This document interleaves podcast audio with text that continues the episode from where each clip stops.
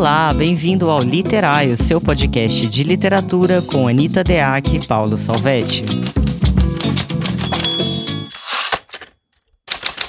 Olá, bem-vindos a mais um episódio do podcast Literário. Eu sou Anitta Deac. Olá, eu sou o Paulo Salvetti. Meus queridos, viemos falar sobre um tema maravilhoso. É, inclusive eu vou convidar vocês porque esse tema ele vai ser desenvolvido de verdade em duas aulas que eu vou dar. Então, para quem for para Flip, no dia 24 de novembro, às 11 horas da manhã, na Casa Pagã, eu vou dar essa aula que chama Preparação do Original. É, e, para quem não puder ir na Flip, dia 18 de outubro vai rolar essa mesma aula online às 3 da tarde. Eu vou deixar aqui no link da descrição é, para vocês adquirirem essa aula tá no Benfeitoria, Casa Pagã, tá tendo uma série de eventos e aí as pessoas estão pagando pelas recompensas. Você vai rolando a tela ali e aí você vai achar a aula online no dia 18 de outubro e você vai achar também a aula presencial na Flip, dia 24 de novembro. Quem for na Flip, prefira a aula da Flip, porque depois rola cerveja, depois rola conversa, depois rola olho no olho, né? Que também é uma delícia encontrar é, os ouvintes do Literar e ter essa troca bacana. E por que esse tema e por que a gente está trazendo também é, esse tema para o episódio do podcast? Porque às vezes o sonho morre na praia, né? Uhum. É, o autor ele fica anos ali escrevendo um livro, é, batalhando, mas o que, que acontece? Não, não tem como a gente ter um distanciamento, é difícil, então tem um treinamentozinho, tem algumas coisas práticas e simples que ajudam a você ter um, um distanciamento da sua própria obra. Para quê? Para você poder fazer pequenas modificações, pequenas modificações que fazem toda a diferença para você mandar um original um pouco mais redondo para as editoras. E por quê? Porque as editoras recebem inúmeros originais. Então, eu não vou tratar tanto das questões de mercado aqui. Quem quiser vai poder fazer perguntas na aula, né, sobre as questões de mercado, porque são duas partes da preparação do original. Primeiro, a preparação de texto, né? Essas pequenas mudanças, reconhecimento de padrão e tal. E tem uma segunda parte que é a preparação do original, como você manda para a editora. Porque se você manda naquele e-mailzão lá, básico que você pega no site, infelizmente a chance de você ser ignorado é muito alta, porque os editores eles têm muito, muitos livros para ler. Então, é, tem todo um jeito de você escrever um e-mail, tem uma carta de apresentação, tem a questão da sinopse, quer dizer, tem uma série de elementos ali. O que, quais links que você vai colocar nesse e-mail? Como você pode se aproximar desse editor? Quais são as tangentes, as, as outras vias que tem a ver com networking? É, o posicionamento profissional ele é muito importante, porque se um editor recebe um e-mail de qualquer jeito, já dá preguiça de ler o livro às vezes, juro por Deus. Eu sei porque eu já passei tanto por isso, adquirindo livros, sabe? Então a gente vai falar um pouquinho disso, vamos aproveitar. É, também eu queria que você começasse, Paulo, porque o Paulo faz leitura crítica, né, gente? Inclusive, leitura crítica maravilhosa do Paulo. E, e, ele pode falar um pouco, porque a nossa lida com o texto a gente está sempre buscando o padrão, reconhecendo o padrão para deixar aquele texto mais redondo, né, Paulo? Exato.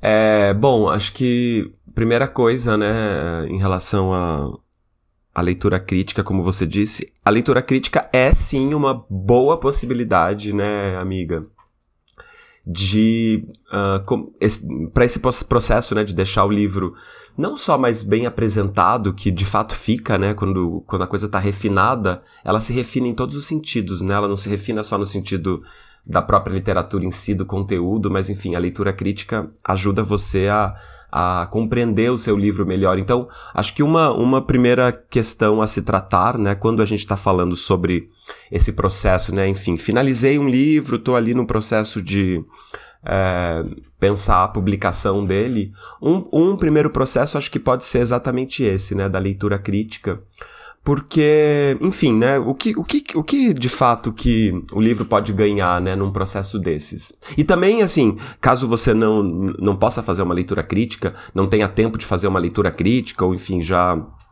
é, isso não, não, não tá cogitando isso, mas para que, que serve o, processo de leitura crítica e como é que isso pode ser aproveitado de algum modo, né, mesmo que você não contrate um profissional?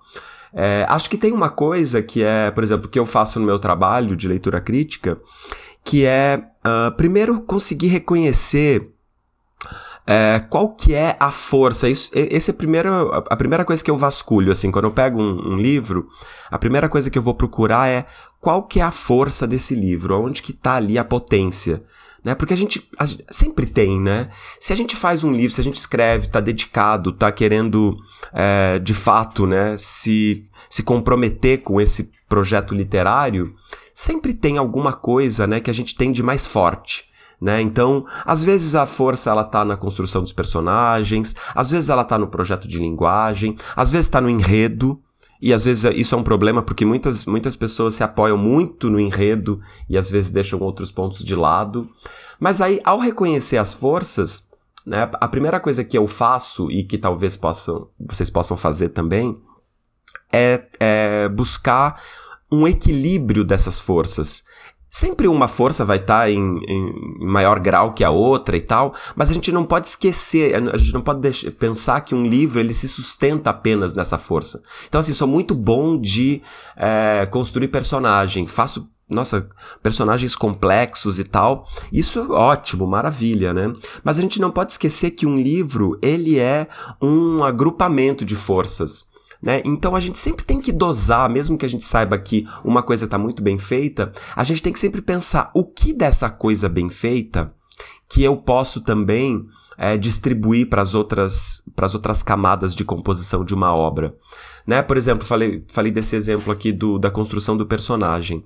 Né? Quer dizer, eu percebo que eu tenho uma potência ali na construção dos meus personagens, eu tenho uma, uma, uma coisa inventiva com isso, gosto, sei lá, vou dar aqui um exemplo de estudar psicanálise, então gosto de, de ir por esse lado. Mas como é que seria, por exemplo, é, exercitar essa força também na construção da linguagem. Quer dizer, como é que, que os modos do seu personagem agir, né? Ele pode também começar a, a aparecer, a se distribuir pela pela linguagem, né? E isso para os outros processos também, para o enredo e tal.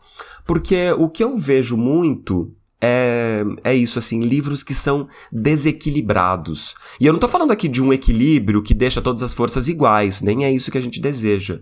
Mas muito desequilibrados no sentido assim, uh, você percebe que, por exemplo, no projeto do, do autor ou da autora, uh, não teve, por exemplo, a mesma atenção por, uh, com a linguagem e com o enredo, né? Ou com o personagem, ou com o, por exemplo, ah, tem, tem autor que é muito bom, por exemplo, de fazer é, jogos de pontuação, brincar com isso, ou que gosta de trabalhar com uma escrita é, mais poética, né, no sentido dos jogos de palavras e tal, mas que não, não coloca a mesma dedicação é, em outros, nos outros quesitos, nos outros elementos.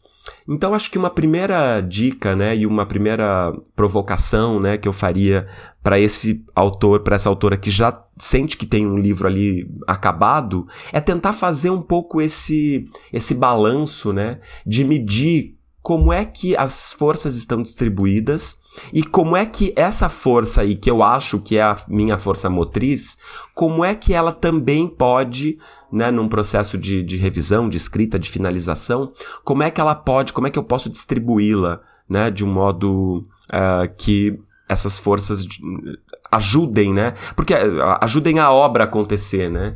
Para que ela não precise ficar ali capenga puxando a perna ali dessa essa força maior, puxando a, o resto da obra como uma perna ali, né? É, você percebe isso, essa coisa do, do, do, desequilíbrio muito frequente nos, nos trabalhos que você edita ou faz leitura crítica?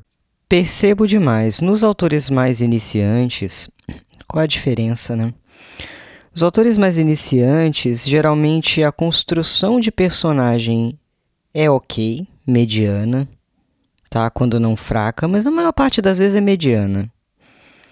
É, até porque eu não, não pego leitura crítica que é muito, muito fraca mais, porque eu não tenho mais essa paciência de Jó, não. Eu tenho essa paciência de Jó em curso. Em curso você pode vir cru como o diabo, que vai ser lindo e eu vou te explicar um milhão de vezes. Leitura crítica, como já, já dá pra escolher um pouco, eu já, já pego pelo menos um mediando ali, que eu sei que vai me dar um trabalho do caralho, mas vai ser legal. Então uhum. a gente uhum. tem uma construção de personagem mediana e um estilo normativo. O que é o estilo normativo? Aquela linguagem corrente, não tem subversão sintática, não tem, não tem nada muito singular em termos de exploração e lida com a linguagem, né? Nessa questão da, da densidade mediana, é, e eu vou falar muito nessas duas aulas, por exemplo, quando você tem uma construção de personagem mediana, é importante você desmembrar o personagem. Então eu vou levar exemplos, né? Porque o personagem, ele precisa falar, mas ele precisa falar só nos diálogos. Ele precisa falar só por, por meio do pensamento dele, da reflexão dele sobre alguma coisa. Não, gente, essas não são as, é, as únicas formas. Essas são duas formas boas, mas não as únicas. Então, o que, que se pode explorar? E aí eu vou mostrar nessas aulas como fazer isso bem, né? O corpo que fala. Então é aquele corpo que tem gestos precisos, né? Aquele, aquele gesto que conta de quem é o personagem. Na construção do personagem é importante você abordar o consciente, beleza, que é aquilo que o personagem pensa, ele está pensando conscientemente. Aquilo que ele está falando, ele está falando conscientemente. Mas o inconsciente também fala.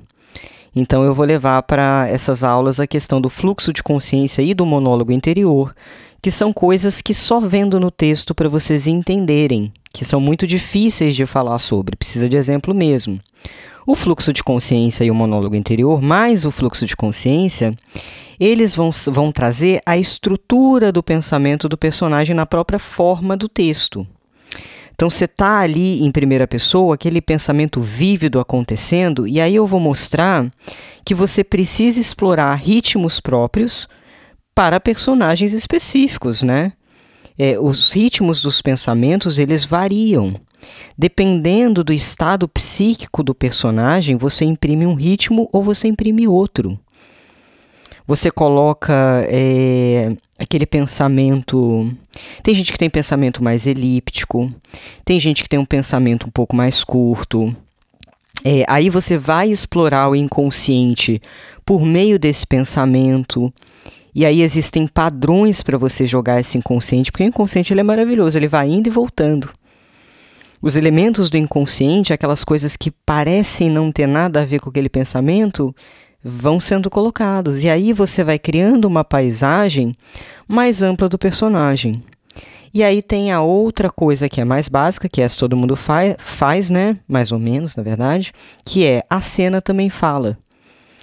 E aí o autor iniciante ele está acostumado a colocar o personagem como vetor absoluto da cena. Então, por exemplo, ele coloca uma mãe e uma filha numa cena e a cena vai se resumir, de repente, a uma descrição básica do ambiente, quando tem, é, e depois vai mostrar a movimentação dos corpos nesse ambiente e o diálogo entre essas personagens. E aí também quero mostrar exemplos muito bons de como é que você pode espraiar, como é que você pode projetar as paisagens internas dos personagens que são em jogo naquele cenário. Porque a literatura é muito bacana nesse sentido, né? O, o, personagem ele não é representado apenas por si mesmo. Ele pode ser representado por um objeto que está no cenário, ele pode ser representado por uma metáfora bem feita. Então, vou falar um pouco da desfragmentação do personagem. Você desfragmenta o personagem para que, por diversos elementos, né, maneiras ricas, maneiras diversas, é como se você olhasse o personagem, se desse uma volta 360 mesmo, para ver ele de várias perspectivas e explorar aquilo que o cerca. Aí você começa a criar um personagem é, bem mais complexo, né? Outra coisa bastante importante que difere um autor iniciante de um autor mais parrudo é que o autor iniciante ele vai usar o tempo verbal é, em relação ao tempo em que aconteceu a cena. Então, se a cena aconteceu no passado, ele vai meter pretérito perfeito, vai meter pretérito imperfeito. E aí eu quero falar um pouco é, de como vivificar o personagem e construir o personagem por meio da escolha do uso do tempo verbal. O tempo verbal ele é construtor de personagem e ele também tem a ver com a ênfase da cena. Você não precisa deixar no passado aquilo que é do passado só porque está no passado. Você pode usar o futuro, você pode usar é, tempos de hipótese, você pode usar o presente, e aí eu vou discutir um pouco quais são as possibilidades, né, o que, que dá para jogar ali. É, por que, que eu estou falando que isso é importante na preparação de um original, né? Primeiro, porque passa mais profissionalismo, né? Mostra que você está refletindo sobre o seu texto, que você está debridando aquilo ali, que você está tirando aquilo ali do terreno comum. E é um processo, Paulo, muito difícil. Eu passei por ele, você passou por ele, todo mundo passou por ele. Quando a gente começa a escrever, a gente escreve no automático. Né? A gente parte do repertório que a gente já tem. E o cérebro, ele adora economizar energia, então ele vai nos caminhos que ele já conhece. É lógico que ele vai te fazer colocar estruturas que você já conhece, então você repete. Só que a construção do estilo, por exemplo, passa por um olhar mais acurado é, para determinadas estruturas. Olhar para a tua frase, né? Para tentar dar um pouco mais de bossa, digamos assim. Você não precisa ser um subversivo, você não tem obrigação de querer ser um super subversivo. Mas um pouco de bossa agrada muito o editor, né? Sim, e o leitor depois, né? O editor se alegra porque se agrada, porque entende que aquilo tem um potencial, né, para ser lido de um jeito é, agradável, enfim, que demonstre elegância. É, eu tava pensando aqui agora sobre essa ideia do. Pode parecer, talvez, para quem está escrevendo, né? Que ah, você falou sobre, sobre o estilo, né? Pode parecer que o estilo é uma coisa que se constrói a, no a priori. Eu já vi muita, muita gente falando isso e pensando desse modo. E no exercício, a gente percebe muito claramente que o exercício ele pode que o estilo ele pode ser também um dado a posteriori a gente pode construir o estilo de um livro que já está escrito ou, ou né, já está numa fase ali muito avançada que pareça pronta. Na leitura, nas leituras críticas, nos pós-leituras críticas, né? E às vezes a gente tem a chance de ver, né, amiga, livros que a gente faz leitura crítica publicados e daí que, e às vezes a gente vê o, o resultado do, de um trabalho que, que a gente participa também.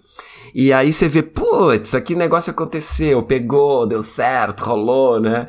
Então aí você vê que tem isso, porque uh, às vezes, por exemplo, você falou aí sobre a coisa do. Você falou uma coisa muito legal que é a cena fala. Né? A cena também fala. E, e a cena no sentido da, da, da, cena estrutura mesmo, né? É, pode, pode acontecer isso. Às vezes, por exemplo, teve um livro que eu trabalhei aí que o negócio estava interessante, tava, só que estava interessante, estava muito encadeado demais. Né?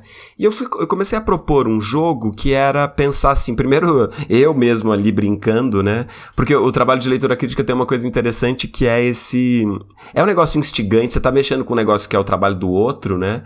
Mas ao mesmo tempo você tem ali um espaço de jogar, porque é um espaço de proposição só. Assim, o autor vai fazer isso se quiser, né? Então tem ali uma, uma parte criativa também, né? Não é um trabalho só burocrático, né? É um trabalho de é uma conversa também, né, com o autor sobre aquilo que ele escreveu e ali provocando, fazendo coisas, né? Então eu comecei a propor, por exemplo, um trabalho de jogar com mudar os lugares dessas cenas. Então isso que tava, tava já legal, tava muito encadeadinho, mas como seria se primeiro tivesse um, um evento que tá lá no futuro e depois a gente soubesse disso e o que que muda, qual que é a reverberação, como que muda a linguagem? E aí, de repente, isso acabou depois nesse livro virando um dado de estilo desse livro. Né? É um negócio que fica marca ficou marcante ali na estratégia de, de. Eu chamo isso de montagem, mas é também um processo. É o um processo de edição, né? É, mas é, esse, esse processo de, de, né, de você colocar as, as sequências de cena, as sequências de acontecimento, e acaba, acabou virando um dado de, de estilo do livro. Né? É um livro que uh, tem como uma das suas questões esse processo aí de composição, né, uh, às vezes meio alternada, que também não é nenhuma novidade, mas assim, às vezes isso pode dar um, um, uma bossa, como você falou, adorei também.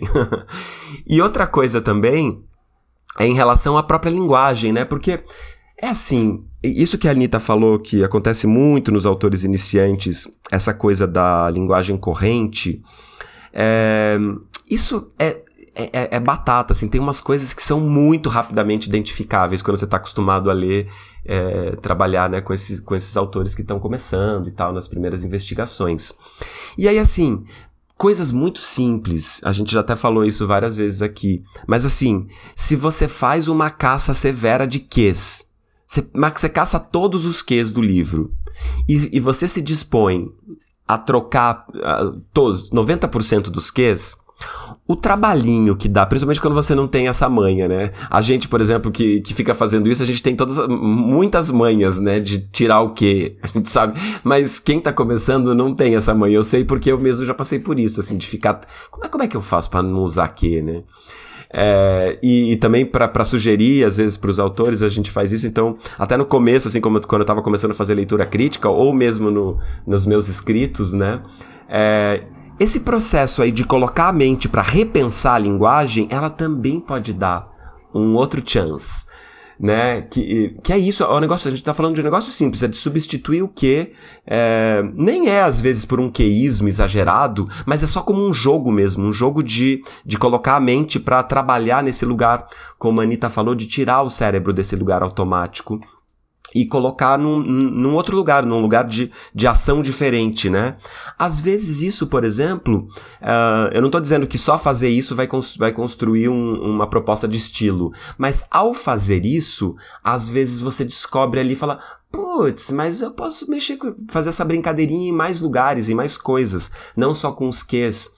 Né? Então, um, um simples processo de substituição vocabular né, de, de é, revisão vocabular, de re, revisão lexical, é, pode, por exemplo, fazer com que você descubra uma, um, um, artifício de estilo. E isso é uma coisa que super pode ser feita a posteriori. Né? Com, eu já imagino que estou com um livro pronto e aí quero me desafiar a repensar a linguagem e vou então uh, uh, construindo essas, uh, me utilizando desses exercícios, né, para que isso seja possível. Super pode dar jogo, né, Anitta? Super pode dar jogo, tanto a posteriori, que é bacana, porque tem aqueles autores que preferem fazer uma versão primeiro, né, inteira, e aí depois eles voltam no livro para dar esse arremate, né, para trabalhar essas questões de estilo e tal.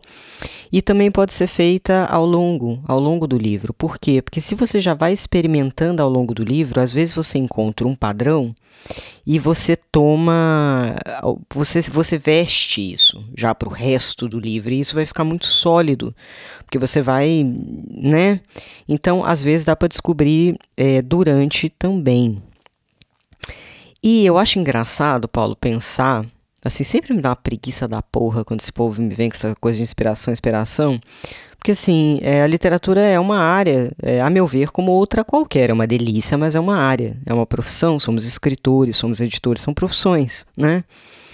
E aí o que, que acontece? O engenheiro, ele, ele passa por provas, né? Ele tem que adquirir determinados conhecimentos. Existem cálculos, existem técnicas, existem coisas palpáveis, né? Para inclusive medir o grau de conhecimento, medir o grau de maturidade, né? Quando a gente pega um grande arquiteto, por exemplo, ele domina uma série de parâmetros para fazer, fazer, poder fazer um projeto ferrado, né? Primeiro ele domina o básico ali, e depois ele vai colocar esse que, essa bossa dele, que vai ter a ver com olhar para as estruturas e trabalhar em cima dessas estruturas. Por que, que eu estou falando isso? Porque às vezes vale a pena para o escritor é, se fazer determinadas perguntas é, olhando para o texto. Aí eu vou fazer umas aqui, que eu vou explorar isso um pouco nessas duas aulas, que assim, às vezes os autores não fazem ideia. Então, por exemplo, construção de personagem. O, o basicão que se usa são cenas, né? Então você vai colocar esse personagem em cenas diferentes, cenas da infância, cenas da vida adulta, e essas cenas vão ser representativas da vida desse personagem. Se eu perguntar para um autor iniciante qual seu tratamento de tempo na construção do personagem numa cena, por exemplo, ele não sabe nem do que eu estou falando, velho. E aí eu vou explicar aqui para vocês porque isso é importante, isso é muito importante. Vou dar um exemplo, tá? É... Construção de personagem. O, o jeito pior de fazer isso que tem que tomar cuidado é o que eu estou sempre jogando pedra na cruz aqui, que é a entrega simples. Então, fulano de tal estava angustiado ou eu estava angustiado. É construção de personagem? Sim, a mais pobre possível. Porque você está falando que fulano de tal está angustiado, você está falando da paisagem interna dele. Saiba diferir. Uma coisa é estado de espírito, isso é construção do estado de espírito, outra coisa é característica de personalidade. Você vai ter que lidar com os dois. Você tanto vai ter que passar o estado é, do personagem, quanto você vai ter que falar sobre quem ele é, quais são os traços de personalidade que ele tem. Quando a gente entra na questão do estado de espírito, por exemplo, na entrega simples, os autores mais iniciantes que escolhem a entrega simples, eles estão fazendo o quê? Um tratamento de tempo curto.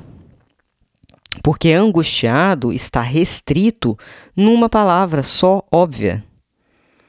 Então é um tratamento de tempo curtíssimo, porque o leitor passa por aquilo, tem essa informação ali e seguiu o baile para outra coisa. É aquilo que a gente fala, é, a angústia está pulsando no texto, ela tem um tratamento longo de tempo? Não.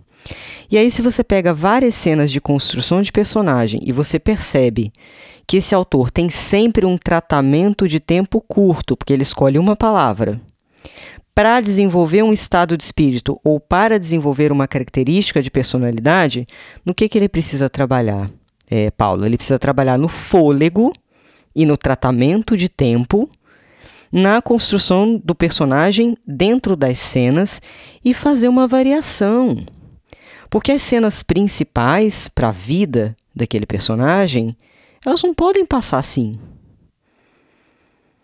É, você tem que explorar detalhes, você tem que ter como é que se traz densidade, como é que se cresce a densidade de uma cena, né? São vários elementos possíveis que eu vou exemplificar, mas a gente precisa começar a se perguntar esse tipo de coisa, como eu construo o personagem? É sempre do mesmo jeito? Qual é o meu tratamento, por exemplo, em relação aos meus personagens secundários? Eles são vetores para mostrar quem é meu personagem principal? Como é que está meu aprofundamento nesses secundários? Está tá muito caricato? Está muito estereotipado, de maneira que só o meu personagem principal tem um pouquinho mais de densidade, às vezes nem tanta, que a gente quer morrer? É, então, assim, são essas perguntas sobre a construção e aí você vai sublinhando, você vai entendendo, que aí quando você volta no livro, gente, é, é, é, eu, eu não acho, sinceramente, a gente está falando aqui, ai meu Deus do céu, é muito difícil, estou perdido. Cara, não é tão difícil assim. É, é não estou falando que é fácil, mas também não é esse bicho de sete cabeças que a gente pensa, entendeu? Porque tem questões técnicas, tem dicas técnicas, tem umas, umas sabe, umas macetezinhos ali que se você aplica, as coisas funcionam. Você precisa abrir mão da tua inspiração para os loucos pela inspiração? Não. Você pode deixar a sua inspiração correr à vontade, não é para você controlar a cena enquanto você escreve. Mas na preparação do original, é importante que, se no primeiro momento você deixe correr essa cena, depois você possa voltar para analisar ela mais criteriosamente, para brincar com isso que o Paulo colocou para a gente, que é o equilíbrio. Entender né, o que, que você está usando, o que, que você está fazendo, está bem equilibrado.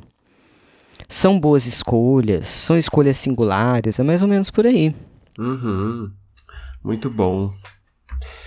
E também tem, uma, tem umas tendências, né, em relação a essa coisa dos tratamentos de tempo que você estava trabalhando.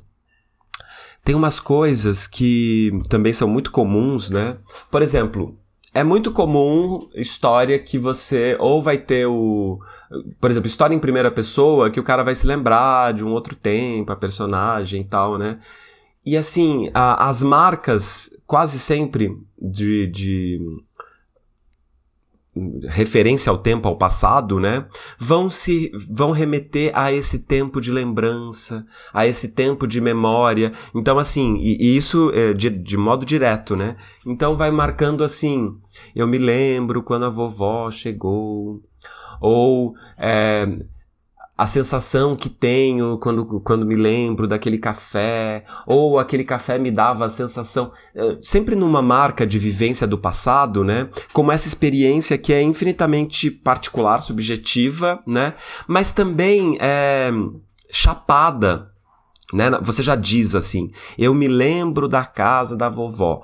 Tá, tudo bem às vezes, né, uma vez ou outra, isso aparecer, mas a, a, recorrentemente, né, essas marcas, elas vão dando um ensimesmamento, olha só, difícil para a experiência de leitura, né? De tal modo que acontece aquilo que a gente também já tratou aqui muitas vezes, que é o leitor não tem mais vontade de penetrar aquilo, porque ele sabe que é uma experiência particular daquele personagem, íntima tal, e aí às vezes dá vontade de deixar o personagem lá quietinho, sentindo as suas lembranças, suas memórias, porque não houve uma, uma capacidade né, de tornar aquilo poroso de tal modo que essa estrutura temporal né, ela se atualize e todo mundo que está lendo o livro né, possa mergulhar junto com esse personagem. Né? Então, é, observar como é que eu estou fazendo isso, como é que eu estou fazendo essa, esse approach, né? É muito interessante. E também isso, né? Eu falei isso da lembrança, das, dando esse exemplo, mas também observar se todas as vezes que eu faço, que eu começo um capítulo, se, se eu não estou também repetindo demais as estruturas, se eu não estou fazendo sempre do mesmo jeito.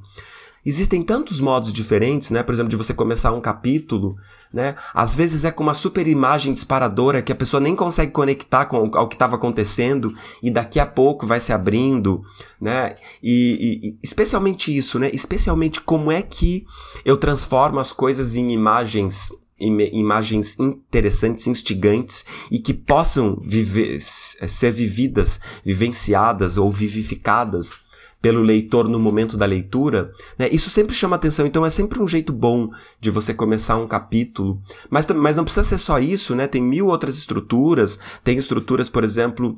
É, outro dia eu estava tava lendo um livro que tinha um um início de capítulo, até lembrei de Anita Deac, que sempre fala disso, mas que tinha um, um, início de capítulo que era só uma paisagem sonora, assim, era uma sequência de, de palavras que quase não, não faziam tanto sentido, mas que ela foi armando ali, né, na, na narrativa, foi armando essa paisagem sonora para você entrar numa estrutura que era uh, um jardim que ele estava, que ele tinha recém conhecido e tal. E achei tão lindo porque uh, se formou essa imagem, mas não pela descrição do jardim primeiro, mas por um por uma estrutura que mostrou essa sonoridade antes de qualquer coisa. Né? Então, uh, isso também de a gente observar se a gente não está fazendo se a gente não está usando só uma estrutura, uma estratégia, né, quando na verdade a gente tem infinitas possibilidades ali de organizar, por exemplo, o começo e o, de um capítulo ou de uma cena, né? É, essa coisa que você falou é, é muito legal. E aí tem algumas preocupações em relação a livros de conto.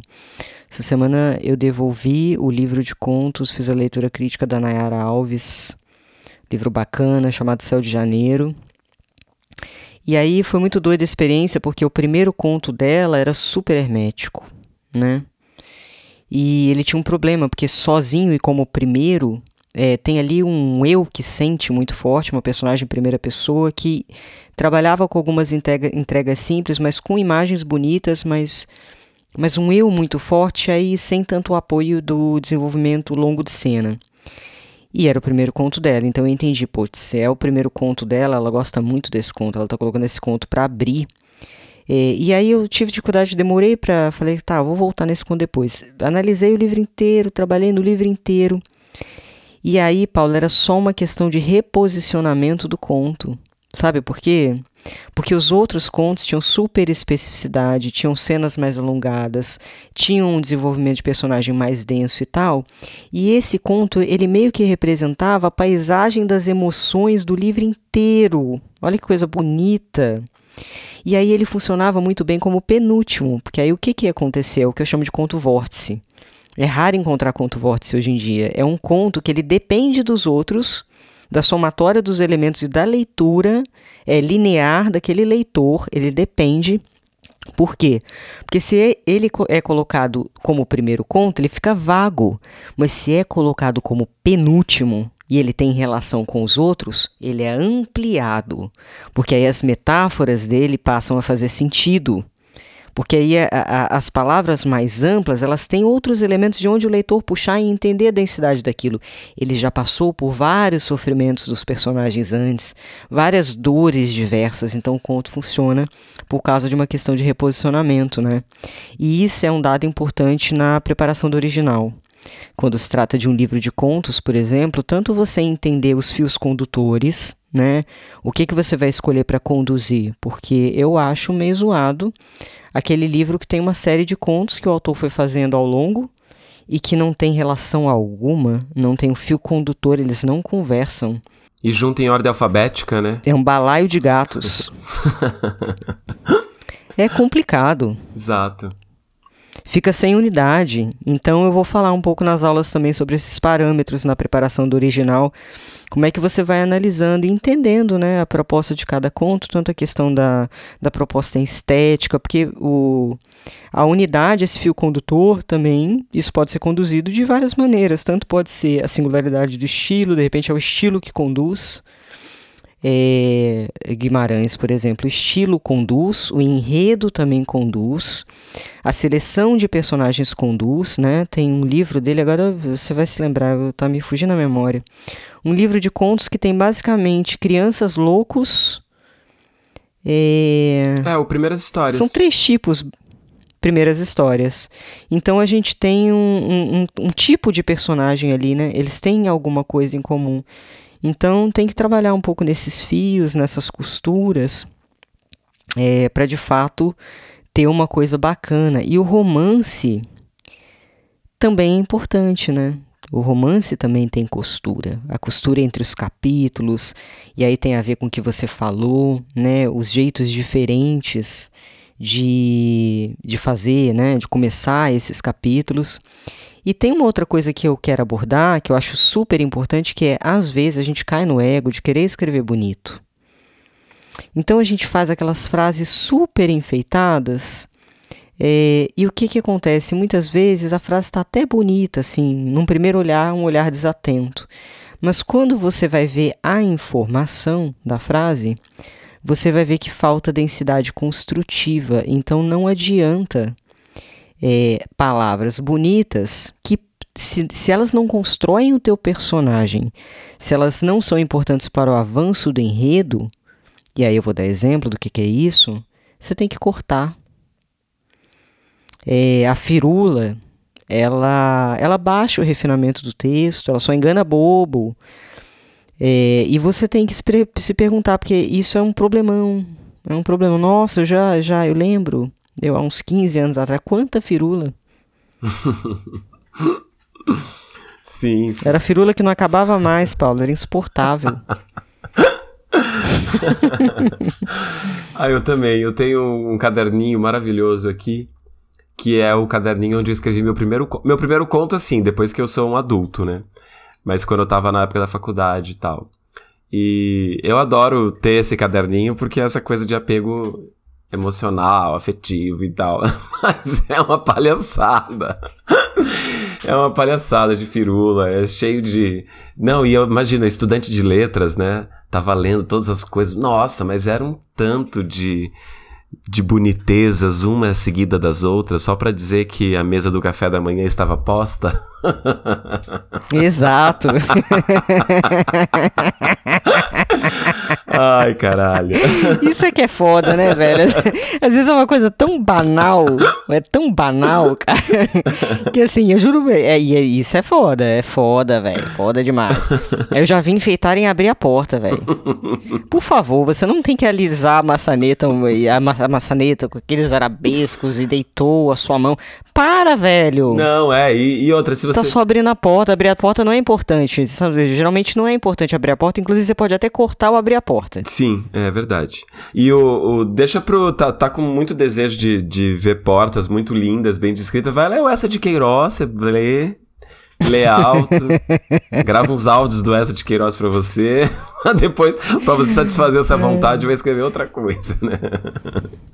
Exato, vai pros parnasianos, sabe? Porque assim. E sabe. Tem coisas que, gente, tem coisas que não funcionam mais. Você falou uma coisa, só queria só falar, eh, fazer um, um complemento que eu pensei. É, em relação a contos, por exemplo, uma coisa que eu, que eu sempre percebo na, eu, nas leituras críticas, principalmente, que acho que é um jeito de você observar na, na sua própria escrita e tal, que é eu acho fundamental no conto, num livro de contos, você partir do pressuposto da relação. Porque os, como os contos têm unidade, se a gente tá falando de um livro, né? Não dá para você, por exemplo, por exemplo, quando eu vou fazer uma leitura crítica de um, de um livro de contos, eu sempre leio os dois primeiros contos para eu entender, né? É só quando começa a estabelecer uma relação é que aí a coisa começa a ficar quente. Porque, ah, tem ali, né, a coisa básica do, da escrita e tal, que a gente já vai olhando, mas é na relação que a coisa começa a se estabelecer, né? Então, o, o, o autor ou autora que não observam com muita atenção essa composição das de qual conto vai ser o primeiro, qual que vai ser o segundo, se o, se o autor não tem uma grande dor de cabeça com isso é porque ele tá esquecendo de um, de um ponto fundamental, porque isso dá uma puta dor de cabeça mesmo, ficar armando ali, é um, né, é um jogo mesmo, mas é fundamental, né? E no romance é a mesma coisa, né? A gente também precisa, é, é, é geralmente na relação também dos capítulos a gente consegue sacar muita coisa. E acho que só para finalizar, é, quando a gente está nessa, nessa experiência né, de um de um livro, de um acabamento de livro, não pode esquecer, não pode perder mão da dica mais básica do planeta, que é isso que você estava falando antes também, que é o corte. Corte sempre sem medo. Faça, vá cortando, mas vá cortando todas as palavras que você achou. Não precisa corta, não precisa corta, não precisa corta, não precisa dessa frase corta, sem apego. Né? Porque é, é melhor ter um livro com menos caracteres, muito melhor, do que um livro enrolado, né? Que fica nesses nesse, nessas firulas aí, como a Anitta falou, e que fica demorando para dizer um negócio que não precisa, e daí você leu tudo aquilo e fala assim, nossa, eu li tudo para isso, né? Então, o corte, que é a dica mais básica, né, de edição, ela talvez seja uma das mais valiosas, assim, que a gente nunca pode perder de vista e nunca pode é, deixar de exercitar esse apego, né? Cortar, cortar sem medo.